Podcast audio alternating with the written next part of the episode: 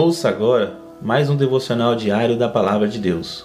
A cada dia, um devocional para fortalecer o seu relacionamento com Deus.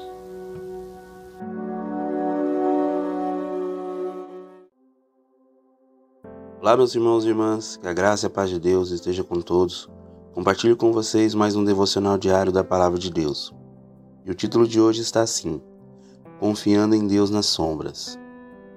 Em Romanos, capítulo 8, no versículo 25, a palavra do Senhor nos diz assim: Mas se esperamos o que não vemos, com paciência o aguardamos.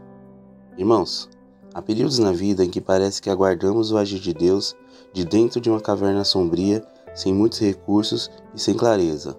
São períodos em que aprendemos o valor da espera por coisa que ainda não podemos ver. Sem muitos holofotes, andamos como que nas sombras, tal como José, Davi, Elias, Paulo e o próprio Senhor Jesus. Irmãos, estes e outros também viveram dias cinzentos, regados com lágrimas, espera e decepções, tal como nós. Dias sem sorrisos que não fotografamos nem publicamos nas redes sociais. Infelizmente, a nossa cultura incentiva justamente o oposto: exibicionismo da imagem e o exagero de expressões, mesmo que não retratam a realidade. A Bíblia, porém, nos encoraja a desfrutar da presença de Deus, mesmo nessas fases escuras da vida. Aquiete o seu coração e espere nele, Viva todos os momentos bons e ruins, confiando e aguardando o mover de Deus. Ele está no controle de todas as coisas e pela fé conduzirá a sua vida à vitória. Vejamos cinco motivos para encontrar Deus nas sombras.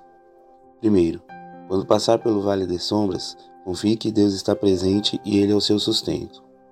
Segundo, aproveite o período nos bastidores da vida para se apegar mais a Deus e fortalecer a sua fé Ore e busque ao Senhor e a sua palavra. Terceiro, nem sempre entendemos o propósito de Deus nessas fases sombrias. Mantenha-se firme na palavra de Cristo, ele lhe ensinará preciosas lições, longe das vistas dos outros. Quarto, creia que a luz de Jesus dissipará todo o medo, incerteza e lhe indicará o caminho a seguir. Quinto, espere em Deus com paciência e guarde pelo seu agir, de acordo com a sua boa vontade. Amém, irmãos? Que fique com essas palavras e essas palavras toquem o coração de todos em nome de Jesus. E neste momento gostaria de estar orando com todos.